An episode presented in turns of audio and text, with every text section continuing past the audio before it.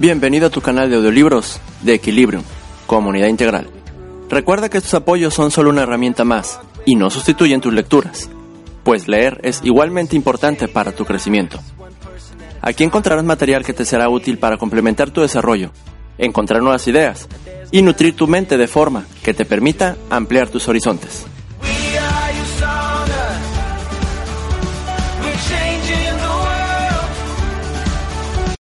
Capítulo 2. Diferentes cuadrantes. Diferentes personas. No es posible enseñar nuevos trucos a un perro viejo, decía siempre mi padre educado. Yo me había sentado con él en varias ocasiones y había hecho mi mejor esfuerzo para explicarle el cuadrante del flujo de dinero, con el fin de mostrarle algunos nuevos derroteros financieros. Cercano a cumplir 60 años de edad, se daba cuenta de que muchos de sus sueños no se cumplirían. Su colocación en la lista negra parecía ir ahora más allá de los muros del gobierno estatal. Él se estaba colocando a sí mismo en ella. Lo intenté, pero no funcionó, dijo. Mi padre se refería a sus intentos de lograr el éxito en el cuadrante A, con su propio negocio como consultor autoempleado, y como B, cuando gastó gran parte de sus ahorros de toda la vida en una franquicia de helados famosa que fracasó. Dado que era una persona inteligente, comprendía desde el punto de vista conceptual las diferentes actitudes técnicas que eran necesarias en cada uno de los cuatro cuadrantes. Él sabía que podía aprenderlas si lo deseaba, sin embargo, había algo más que se lo impedía. Un día, durante el almuerzo, conversé con mi padre rico sobre mi padre educado. Tu padre y yo no somos iguales en lo más íntimo, me dijo mi padre rico. Aunque los dos somos seres humanos y ambos tenemos miedos, dudas, creencias, fortalezas y debilidades, respondemos o manejamos esas similitudes básicas, de manera diferente. ¿Puedes decirme cuáles son las diferencias? Le pregunté. No durante un solo almuerzo, dijo mi padre rico. Sin embargo, la manera en que respondemos a esas diferencias es lo que ocasiona que permanezcamos en un cuadrante o en otro. Cuando tu padre trató de cruzar del cuadrante E al cuadrante D, él pudo comprender intelectualmente el proceso, pero no pudo manejarlo emocionalmente. Cuando las cosas no salieron como él esperaba y comenzó a perder dinero, no supo qué hacer para resolver los problemas, por lo que regresó al cuadrante en que se sentía más cómodo. El cuadrante E, y en ocasiones el cuadrante A, dije. Mi padre rico asintió con la cabeza. Cuando el miedo a perder dinero y fracasar se vuelve demasiado doloroso al interior, un miedo que ambos tenemos, él escoge buscar la seguridad y yo escojo buscar la libertad. Y esa es la diferencia fundamental, dije, mientras le hacía una seña al mesero para que llevara la cuenta. A pesar de que todos somos seres humanos, volvió a afirmar mi padre rico, cuando se refiere al dinero y a las emociones relacionadas con el dinero, todos respondemos de manera distinta. Y es la manera en que respondemos a esas emociones lo que a menudo determina en qué cuadrante escogemos generar nuestro ingreso. Diferentes cuadrantes, diferentes personas, dije. Así es, dijo mi padre rico cuando nos levantamos y nos dirigimos a la puerta. Y si vas a tener éxito en cualquier cuadrante, necesitas saber más que las habilidades técnicas. También necesitas conocer las diferencias esenciales que hacen que las personas busquen cuadrantes diferentes. Si sabes eso, la vida será mucho más sencilla. Estábamos estrechando las manos y despidiéndonos mientras el ballet traía el automóvil de mi padre rico. Una última cosa, dije apresuradamente. ¿Puede cambiar mi padre? Oh, desde luego, dijo mi padre rico. Cualquiera puede cambiar. Pero cambiar de cuadrantes no es como cambiar de trabajos o cambiar de profesiones. Cambiar de cuadrantes a menudo consiste en cambiar en el fondo de lo que eres, de cómo piensas, de cómo observas al mundo. El cambio es más fácil para algunas personas que para otras simplemente debido a que algunas personas aceptan el cambio y otras lo rechazan. Y cambiar de cuadrantes es frecuentemente una experiencia que cambia la vida. Es un cambio tan profundo como la antigua historia de la oruga que se transforma en una mariposa. No solo cambiarás tú, sino que también cambiarán tus amigos. A pesar de que seguirás siendo amigo de tus viejos amigos, es más difícil que las orugas hagan las mismas cosas que hacen las mariposas. De manera que los cambios son grandes cambios y no hay muchas personas que elijan realizarlos. El ballet cerró la puerta y conforme mi padre rico se alejaba en su automóvil yo me quedé pensando en las diferencias. ¿Cuáles son las diferencias? ¿Cómo puedo saber si las personas son E, A, D o I, sin saber mucho acerca de ellas? Una de las maneras de hacerlo consiste en escuchar sus palabras. Una de las habilidades más importantes de mi padre rico consistía en ser capaz de leer a las personas, pero él también consideraba que no es posible juzgar a un libro por su portada. Mi padre rico, al igual que Henry Ford, no tenía una excelente educación, pero ambos hombres sabían cómo contratar a personas y trabajar con personas que sí la tenían. Mi padre rico siempre me explicaba que la capacidad de reunir a personas inteligentes y trabajar con ellas como un equipo era una de sus habilidades más grandes. Desde la edad de nueve años, mi padre rico comenzó a enseñarme las habilidades necesarias para tener éxito en los cuadrantes de E, I. Una de esas habilidades consiste en ser capaz de ir más allá de la superficie de una persona y comenzar a observar en su interior. Mi padre rico solía decir, si escucho las palabras de una persona, comienzo a ver y sentir su alma. De manera que a la edad de nueve años comencé a sentarme en la oficina de mi padre rico cuando él contrataba gente. De esas entrevistas aprendí a escuchar no tanto las palabras, sino los valores fundamentales, valores que, según mi padre rico, provenían de sus almas. Palabras del cuadrante E. Una persona que proviene del cuadrante E, o empleado, podría decir. Estoy buscando un trabajo seguro, con buen sueldo y excelentes beneficios. Palabras del cuadrante A. Una persona que proviene del cuadrante A, o autoempleado, podría decir. Mi tarifa es de 35 dólares por hora. O mi tasa de comisión normal es de 6% del precio total. O no puedo encontrar personas que quieran trabajar y hacer las cosas bien. O he trabajado más de 20 horas en este proyecto. Palabras del cuadrante B. Una persona que opera en el cuadrante B, o dueño de negocio, podría decir.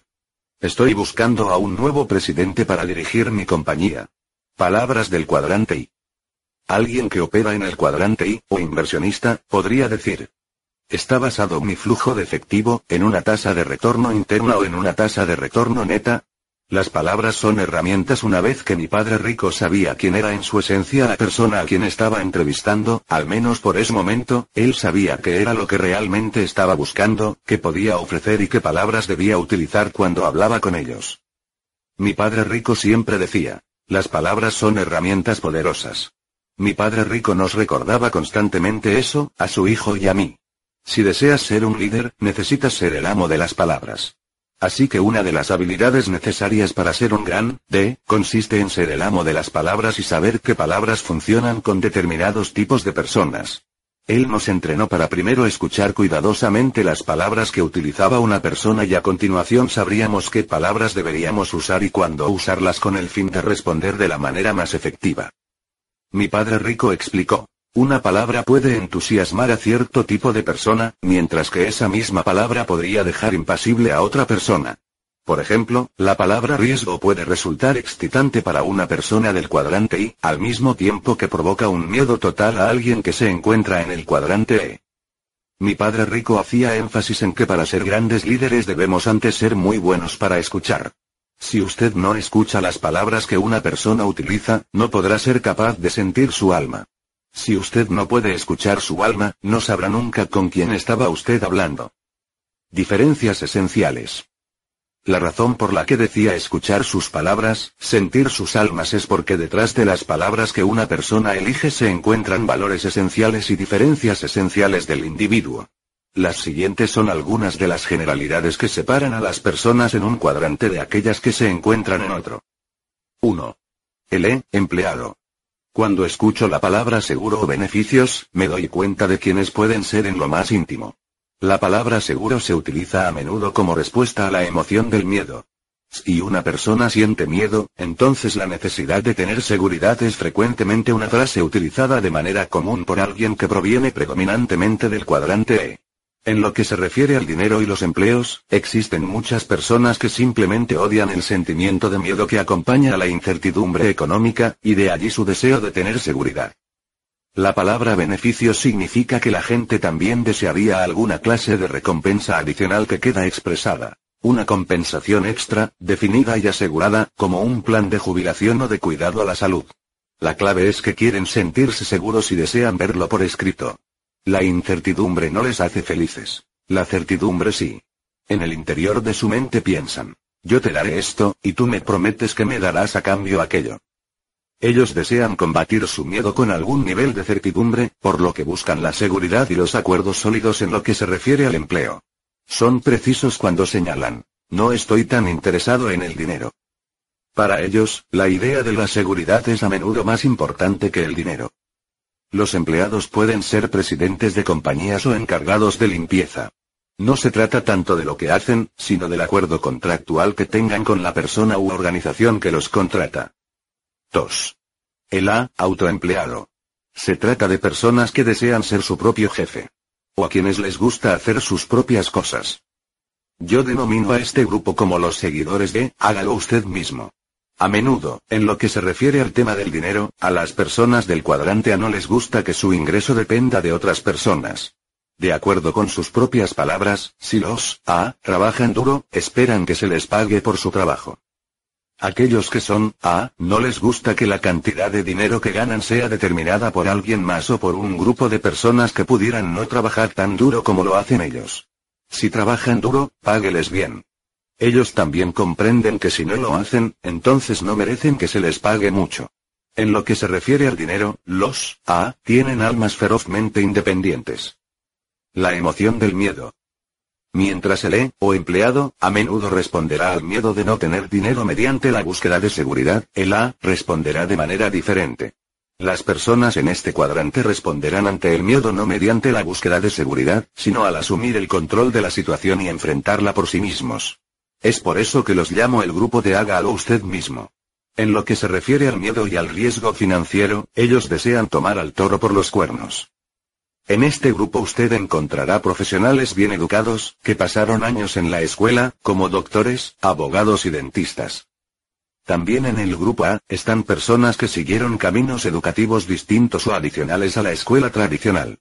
En este grupo están los vendedores con comisión directa, los agentes de bienes raíces, por ejemplo, así como pequeños dueños de negocios como propietarios de tiendas y tintorerías, restauranteros, consultores, terapeutas, agentes de viajes, mecánicos automotrices, plomeros, carpinteros, predicadores, electricistas, peluqueros y artistas. La canción favorita de este grupo sería, Nobody Does It Better, Nadie lo hace mejor, o, I Did It My Way, lo hice a mi manera. Los autoempleados son comúnmente perfeccionistas arraigados. A menudo desean hacer algo excepcionalmente bien. En su mente consideran que nadie lo hace mejor de lo que ellos pueden hacerlo, de manera que realmente no confían en que nadie más pueda hacerlo como a ellos les gusta, de la manera que ellos consideran es la correcta. En muchos sentidos, son verdaderos artistas que tienen su propio estilo y método para hacer las cosas. Y es por esa razón que los contratamos.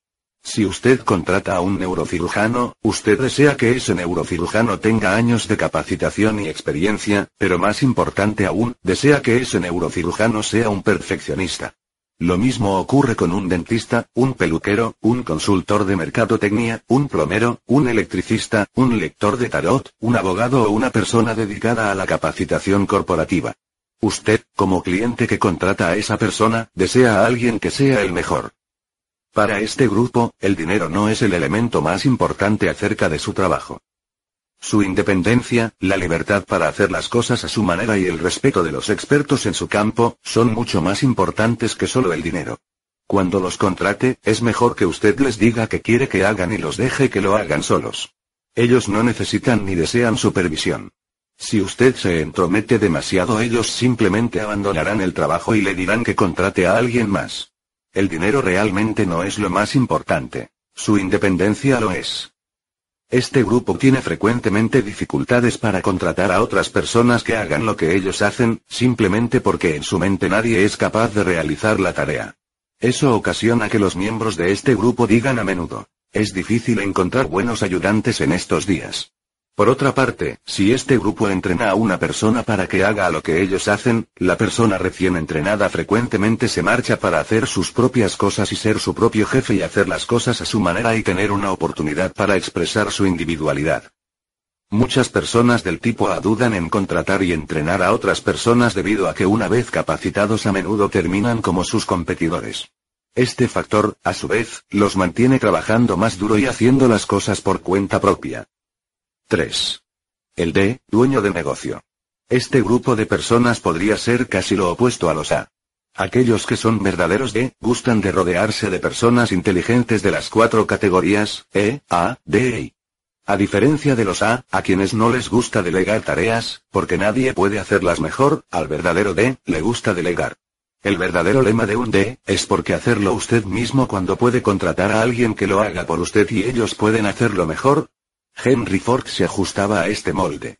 Como cuenta una historia popular, un grupo de así llamados intelectuales criticaron a Ford por ser ignorante. Señalaron que él no sabía mucho en realidad. Así que Ford los invitó a su oficina y los desafió a que le preguntaran cualquier pregunta y él la respondería. Entonces este grupo se reunió con el industrial más poderoso de los Estados Unidos y comenzó a hacerle preguntas.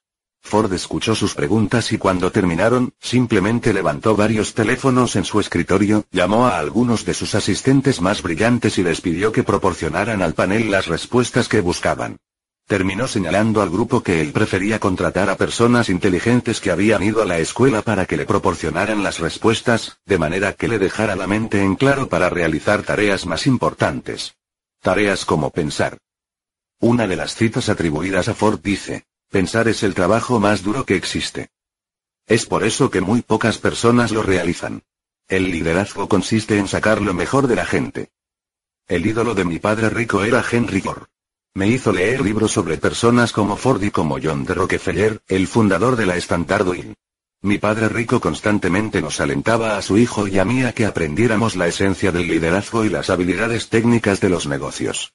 Visto en retrospectiva, ahora comprendo que muchas personas pueden tener una cosa o la otra, pero para ser un D, exitoso usted realmente necesita tener ambas cosas. También me doy cuenta ahora que ambas habilidades pueden ser aprendidas. Existe una ciencia de los negocios y el liderazgo, así como un arte de los negocios y el liderazgo. Para mí, ambos son disciplinas de estudio de toda la vida.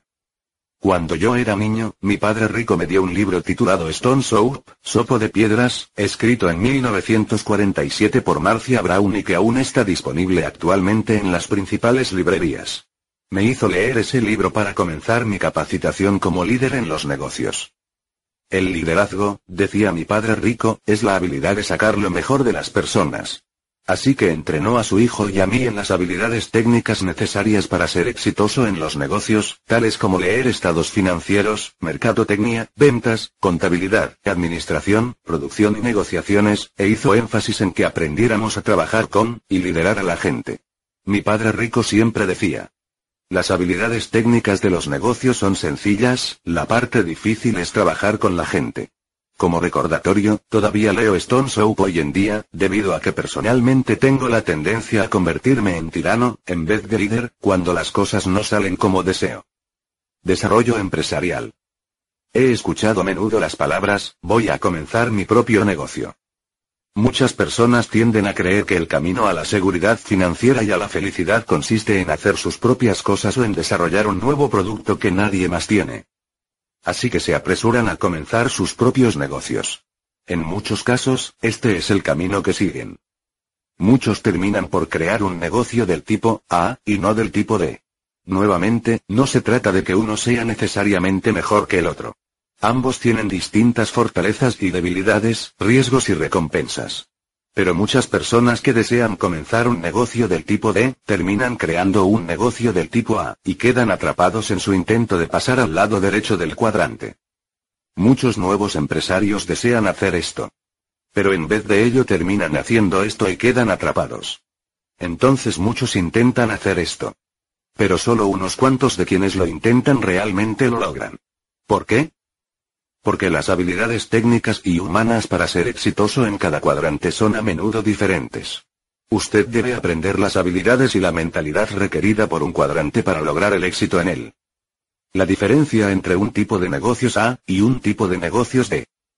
Aquellos que son verdaderos D, pueden abandonar sus negocios por un año o más y a su regreso, encontrar que su negocio es más redituable, y está mejor dirigido que cuando se marcharon. En un verdadero tipo de negocios A, si el A se marcha por un año o más, existen muchas probabilidades de que no existirá un negocio al cual regresar. Entonces, ¿cuál es la diferencia? Para decirlo de manera sencilla, un A es dueño de un empleo. Un D es dueño de un sistema y luego contrata personas competentes para que operen el sistema. O para decirlo de otra forma, En muchos casos, el A es el sistema. Esa es la razón por la que no pueden marcharse. Tomemos por ejemplo el caso de un dentista. Un dentista pasa varios años en la escuela, aprendiendo a convertirse en un sistema autocontenido. Usted, como cliente, tiene un dolor de muelas. Usted acude a ver al dentista. Él arregla su diente. Usted paga y se marcha a casa. Usted está contento y a continuación les cuenta a sus amigos acerca de su gran dentista. En la mayoría de los casos, el dentista puede hacer todo el trabajo por sí mismo. El problema es que si el dentista se va de vacaciones, también lo hace su ingreso. Los dueños de negocio D pueden irse de vacaciones para siempre debido a que poseen un sistema, no un empleo. Si el D está de vacaciones, el dinero sigue ingresando. Para ser un D exitoso se requieren dos cosas, 1. La propiedad o control de sistemas. 2. La habilidad para liderar a la gente. Para que los A evolucionen en D, necesitan convertir lo que ellos son y lo que ellos saben en un sistema, y la mayoría puede no ser capaz de hacerlo, o frecuentemente se encuentran demasiado arraigados al sistema. ¿Puede usted hacer una mejor hamburguesa que McDonald's? Mucha gente acude a mí para pedir consejos sobre cómo comenzar una compañía o para preguntarme cómo conseguir dinero para desarrollar un nuevo producto o idea. Yo los escucho, generalmente por cerca de 10 minutos y en ese lapso puedo decir en dónde está su enfoque. ¿Está en el producto o en el sistema de negocio? En esos 10 minutos frecuentemente escucho palabras como estas, recuerde la importancia de saber escuchar y de permitir que las palabras le dirijan hacia los valores fundamentales del alma de una persona. Este es un producto mucho mejor que el fabricado por la compañía X. He buscado en todas partes y nadie tiene este producto. Yo le daré la idea sobre este producto. Todo lo que quiero es el 25% de las utilidades. He estado trabajando en esto, producto, libro, música, invención, durante años. Estas son las palabras de una persona que generalmente opera en el lado izquierdo del cuadrante, el lado de E o A. Es importante que seamos amables en ese momento, debido a que estamos tratando con valores fundamentales que han estado arraigados durante años, quizás transmitidos durante generaciones. Si no soy amable o paciente, puedo dañar el lanzamiento frágil y sensible de una idea y más importante aún, a un ser humano que está listo para pasar a otro cuadrante. La hamburguesa y el negocio. Dado que necesito ser amable, en este punto de la conversación a menudo utilizo el ejemplo de la hamburguesa de McDonald's para aclarar. Después de escuchar sus palabras, pregunto lentamente. ¿Puede usted personalmente hacer una mejor hamburguesa que McDonald's? Hasta ahora el 100% de las personas con quienes he hablado sobre sus nuevas ideas o productos han dicho sí. Todos ellos pueden preparar, cocinar y servir una hamburguesa de mejor calidad que McDonald's. En ese momento les formulo la siguiente pregunta. ¿Puede usted personalmente construir un mejor sistema de negocios que McDonald's? Algunas personas ven la diferencia inmediatamente, otras no. Y yo diría que la diferencia consiste en si la persona está fija en el lado izquierdo del cuadrante, que se enfoca en la idea de una mejor hamburguesa, o en el lado derecho del cuadrante, que se enfoca en el sistema de negocios. Hago mi mejor esfuerzo para explicar que existen muchos empresarios que ofrecen productos o servicios muy superiores a los ofrecidos por las corporaciones multinacionales mega ricas, de la misma forma en que hay miles de millones de personas que pueden hacer una mejor hamburguesa que McDonald's, pero solo McDonald's tiene el sistema que ha servido miles de millones de hamburguesas. Vea el otro lado. Si las personas comienzan a ver el otro lado, entonces les sugiero que vayan a McDonald's, compren una hamburguesa, se sienten y observen el sistema que entregó esa hamburguesa. Tomen nota de los camiones que entregaron la carne cruda, el granjero que crió el ganado, el comprador que adquirió la res y los anuncios de televisión de Ronald McDonald. Adviertan la capacitación de personas jóvenes y sin experiencia con el fin de que digan las mismas palabras, hola, bienvenido a McDonald's, así como la decoración de la franquicia, las oficinas regionales, las panaderías que hornean el pan y los millones de kilogramos de papas fritas que tienen exactamente el mismo sabor en todo el mundo.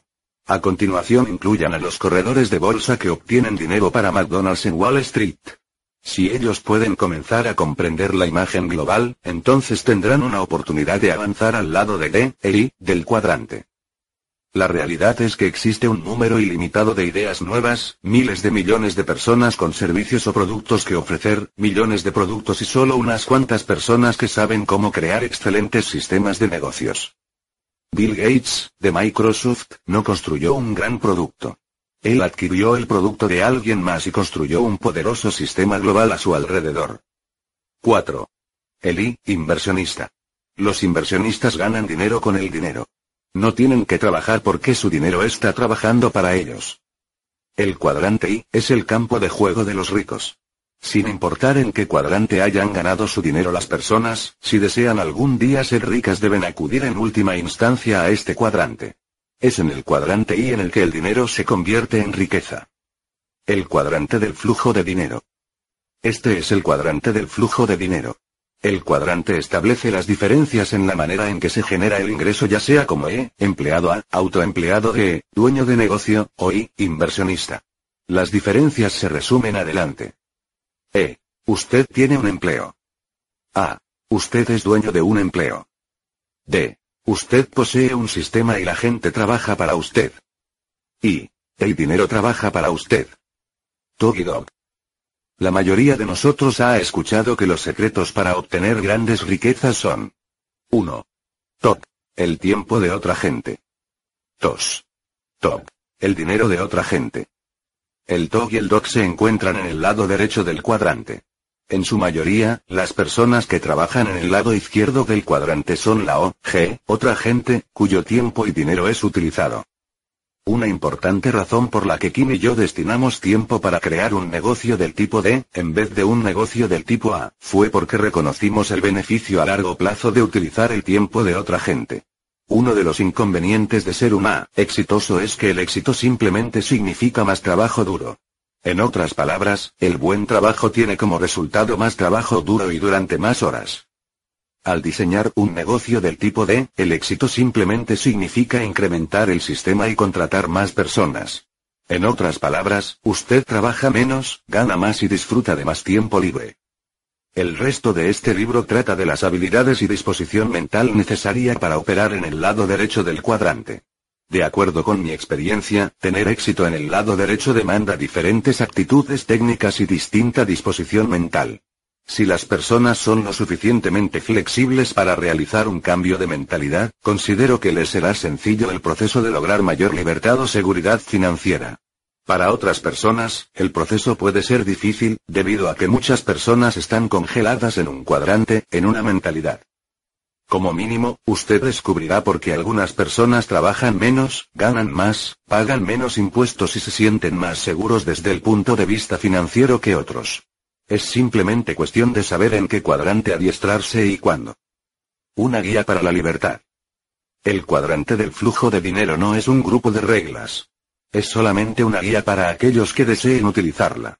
Nos guió a Kim a mí desde las dificultades financieras hasta la seguridad financiera y de allí a la libertad financiera. No queríamos pasar cada día de nuestras vidas levantándonos para ir a trabajar por dinero. La diferencia entre los ricos y todos los demás. Hace unos años leí un artículo que decía que la mayoría de las personas ricas recibían 70% de su ingreso de sus inversiones, o del cuadrante I, y menos del 30% de sus salarios, o del cuadrante E. Y si eran B, existían muchas posibilidades de que fueran empleados de su propia corporación. Su ingreso se veía de la siguiente forma. Para la mayoría de los demás, los pobres y la clase media, al menos el 80% de su ingreso proviene de los salarios en los cuadrantes E y A, y menos del 20% de sus inversiones, o del cuadrante I. La diferencia entre ser rico y vivir en la opulencia. En el capítulo 1 escribí que mi esposa y yo éramos millonarios para 1989, pero que no fuimos libres desde el punto de vista financiero hasta 1994. Existe una diferencia entre ser rico y vivir en la opulencia. Hacia 1989 nuestro negocio nos daba mucho dinero.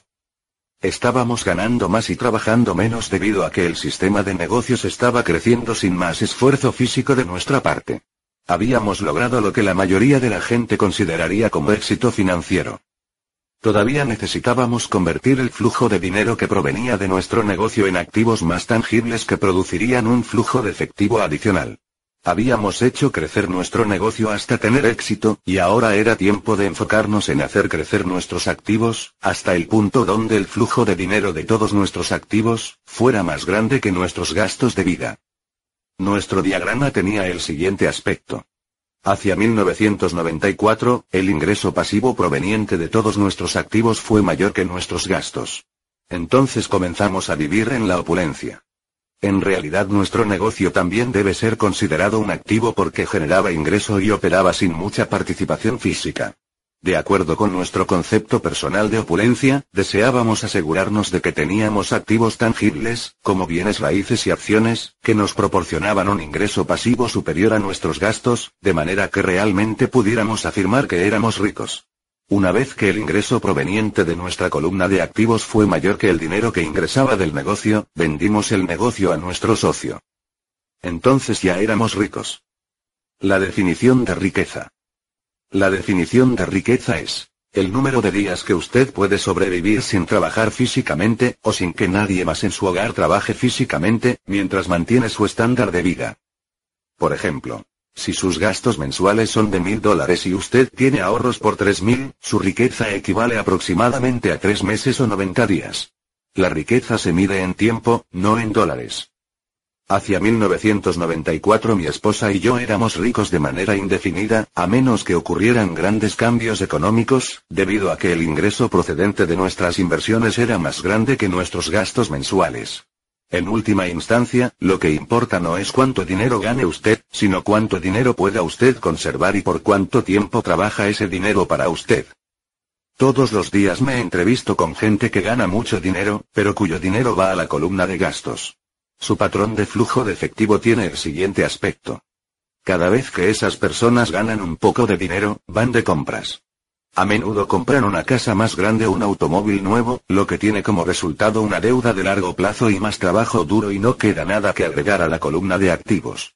El dinero desaparece tan rápidamente que usted podría pensar que ellos han tomado alguna clase de laxante financiero. Las finanzas de la línea roja. En el mundo del automovilismo existe una expresión sobre mantener la máquina en la línea roja. La línea roja se refiere a que el acelerador eleva las revoluciones por minuto del motor tan cerca de la línea roja, o la máxima velocidad, que el motor del vehículo puede mantener sin reventarse. En lo que se refiere a las finanzas personales, existen muchas personas, ricas y pobres, que operan constantemente en la línea roja financiera. No importa cuánto dinero ganen, lo gastan tan pronto como lo reciben. El problema de operar el motor de su vehículo en la línea roja es que la esperanza de vida de la máquina se reduce. Lo mismo ocurre cuando usted maneja sus finanzas en la línea roja. Varios de mis amigos médicos afirman que el principal problema que ven hoy en día es el estrés causado por trabajar duro y nunca tener suficiente dinero. Uno de ellos afirma que la principal causa de padecimientos de la salud es lo que llama el cáncer de la cartera. El dinero gana dinero. Sin importar cuánto dinero ganen las personas, en última instancia deben colocar una parte en el cuadrante I. El cuadrante I trata específicamente con la idea del dinero que gana dinero. O la idea de que su dinero trabaja con el fin de que usted no tenga que trabajar. Sin embargo, es importante reconocer que existen otras formas de invertir. Otras formas de invertir. Las personas invierten en su educación. La educación tradicional es importante porque mientras mejor sea su educación, mejores serán sus oportunidades de ganar dinero. Usted puede pasar cuatro años en la universidad y lograr que su ingreso potencial sea de entre 24 mil y 50 mil dólares o más al año. Dado que la persona promedio pasa 40 años o más trabajando activamente, cuatro años de educación universitaria o de algún tipo de educación superior es una excelente inversión. La lealtad y el trabajo duro constituyen otra forma de inversión, como ser un empleado de toda la vida de una compañía o del gobierno. Como retribución, por medio de un contrato, ese individuo es recompensado con una pensión vitalicia. Esa es una forma de inversión popular en la era industrial, pero es obsoleta en la era de la información. Otras personas invierten en grandes familias y a cambio de ello logran que sus hijos cuiden de ellos al llegar a su vejez. Esa forma de inversión era común en el pasado. Sin embargo, debido a las limitaciones económicas del presente, se está haciendo más difícil que las familias asuman los gastos médicos y de vida de sus padres. Los programas de retiro del gobierno, como la Seguridad Social y el Servicio Médico Público, Medicare en Estados Unidos, que a menudo son pagados mediante la deducción en nómina, constituyen otra forma de inversión requerida por la ley. Sin embargo, debido a los grandes cambios demográficos y de costos, esta forma de inversión pudiera no ser capaz de cumplir con las promesas que ha hecho. Y existen medios independientes de inversión para el retiro, que son llamados planes de retiro individual. Frecuentemente, el gobierno federal estadounidense ofrece incentivos fiscales tanto al empleador como al empleado para que participen en dichos planes. Un plan de retiro popular en Estados Unidos es el denominado Plan 401K. En otros países, como en Australia, existen los llamados planes superanuales. Ingreso recibido de las inversiones. A pesar de que todas las mencionadas son formas de inversión, el cuadrante I se enfoca en las inversiones que generan ingreso de manera constante durante sus años laborales. Por esa razón, para ser considerado como una persona que opera como un I, use los mismos criterios utilizados en todos los demás cuadrantes. ¿Recibe usted actualmente su ingreso del cuadrante I? En otras palabras, ¿está su dinero trabajando para usted y generando más ingreso para usted? Consideremos a una persona que adquiere una casa como una inversión y la renta a otras personas. Si la renta recibida es mayor que los gastos de operación de la propiedad, ese ingreso proviene del cuadrante I. Lo mismo ocurre con personas que reciben sus ingresos como intereses por sus ahorros, o dividendos de acciones y obligaciones. De manera que el criterio para calificar en el cuadrante I es cuánto dinero genera usted del cuadrante sin trabajar en él. ¿Es mi cuenta para el retiro una forma de inversión?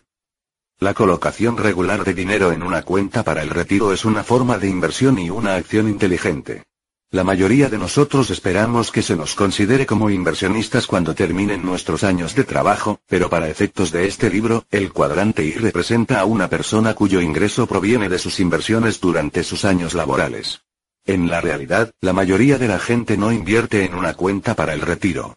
La mayoría está ahorrando dinero en su cuenta para el retiro con la esperanza de que, al retirarse, podrá sacar de ella más dinero del que depositó.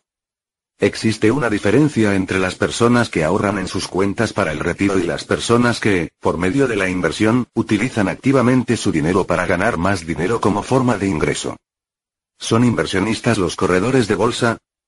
Muchas personas que trabajan como asesores en el mundo de las inversiones no son, por definición, personas que generan su ingreso del cuadrante y. Por ejemplo, muchos corredores de bolsa, agentes de bienes raíces, asesores financieros, banqueros y contadores son predominantemente OA. En otras palabras, sus ingresos provienen de su trabajo profesional y no necesariamente de los activos que poseen. Yo también tengo amigos que compran y venden acciones bursátiles. Ellos adquieren las acciones a precio bajo y esperan vender cuando el precio sube. En realidad, su profesión es el comercio de acciones, de la misma forma en que una persona puede ser dueña de una tienda detallista y adquiere artículos al por mayor y los vende al menudeo.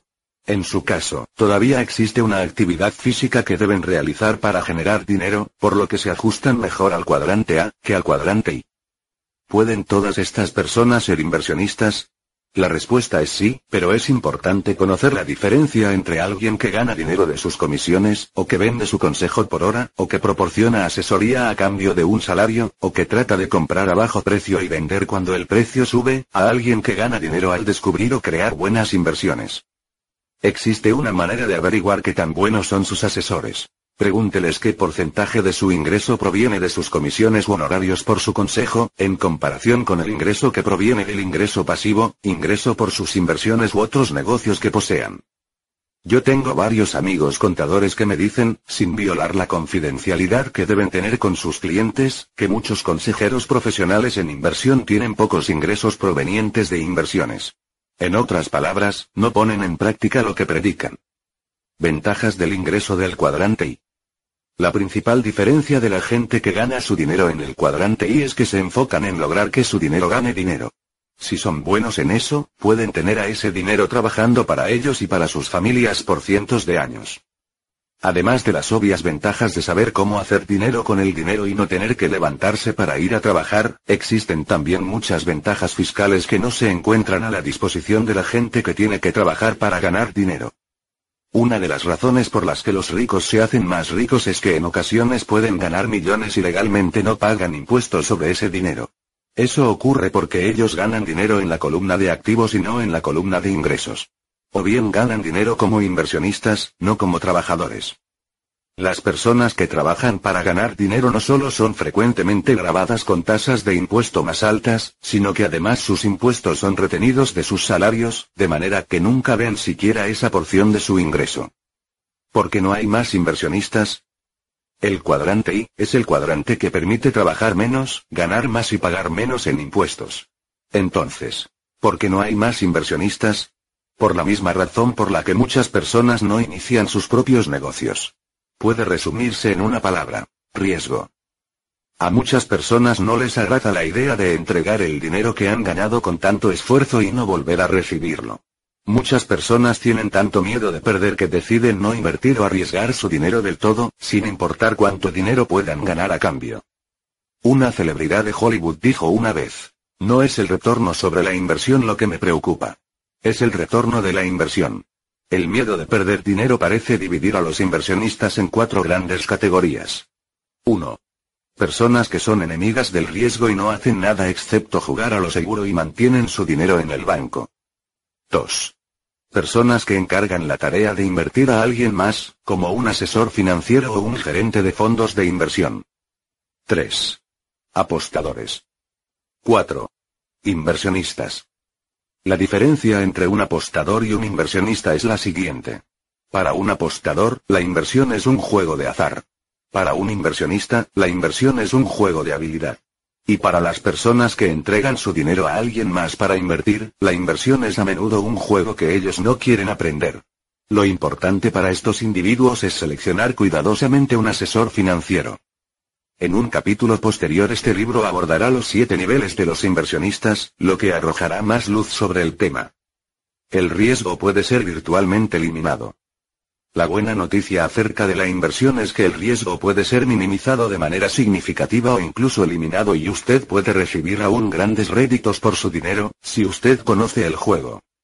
Un verdadero inversionista puede decir estas palabras. ¿Qué tan pronto obtengo la devolución de mi dinero, y cuánto ingreso recibiré por el resto de mi vida, después de que reciba la devolución de la inversión inicial? Un verdadero inversionista desea saber qué tan pronto obtendrá la devolución de su dinero. Las personas que tienen una cuenta para el retiro tienen que esperar años para descubrir si alguna vez recibirán la devolución de su dinero. Esta es la diferencia más grande entre un inversionista profesional y alguien que aparta dinero para su retiro. Es el miedo a perder dinero lo que ocasiona que la mayoría de la gente busque la seguridad. Sin embargo, el cuadrante I no es tan traicionero como mucha gente piensa. El cuadrante I es como cualquier otro cuadrante. Requiere sus propias habilidades y disposición mental. Las habilidades necesarias para ser exitoso en el cuadrante I pueden ser aprendidas si usted está dispuesto a destinar tiempo para aprenderlas.